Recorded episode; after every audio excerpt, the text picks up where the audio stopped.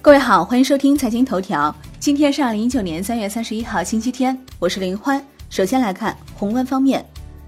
国家税务总局表示，坚决查处第三方借减税降费服务巧立名目乱收费行为，即日起至五月三十一号，迅速在全国税务系统开展为期两个月的第三方借减税降费服务巧立名目乱收费行为专项排查整治。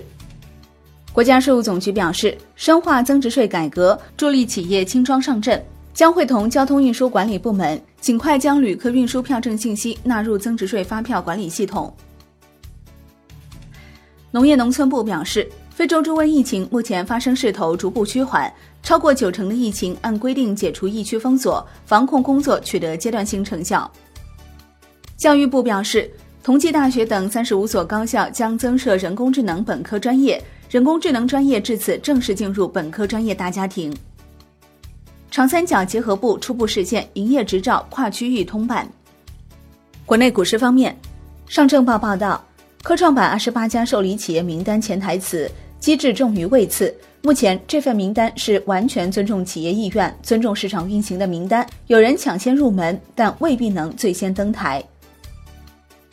新三板出现新动向，新三板投融平台已进入内部测试阶段，即将推出三板活跃等三只指数。在可统计的一百二十八只 ETF 中，截至二零一八年底，基金份额持有人户数合计达一百五十六点一一万户，相比二零一八年年中增长四十八点八一万户，增幅为百分之四十五点四九。金融方面，二零一八年我国证券投资净流入增长二点六倍。外管局报告认为，证券市场成为境外投资者投资我国的重要渠道，未来我国证券市场在吸引境外投资者方面仍具有较大潜力。国有六大银行二零一八年实现净利润一点零六万亿元，资产质量进一步改善。产业方面，工信部原材料司巡视员吕桂兴表示，二零一九年将对钢铁产能违法违规行为高发易发的重点省份，组织开展一次巩固化解过剩产能成果抽查，对钢铁产能违法违规行为保持露头就打的高压态势。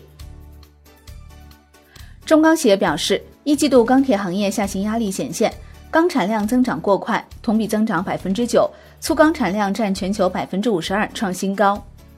全球首个行政区域五 G 网络在上海建成并开始试用，全球双千兆第一区开通仪式在上海市虹口区举行。上海市副市长吴清拨通了首个五 G 手机通话，标志着上海成为全国首个中国移动五 G 试用城市。菜鸟、易流、阿里云等发起成立数字化供应链生态联盟，横跨智慧物流、智能制造、技术服务等多个领域。国内首个泛在电力物联网实验室在上海成立，未来三到五年内，上海将持续深度融合现代信息通信技术，打造状态全面感知、数据全面融通、平台高效共享、应用便捷灵活的泛在电力物联网。海外方面。二零一八年四季度，美国 GDP 年率增长百分之二点二，低于百分之二点六预估值。好的，以上节目内容由万德资讯制作播出，感谢您的收听，我们下期再见喽。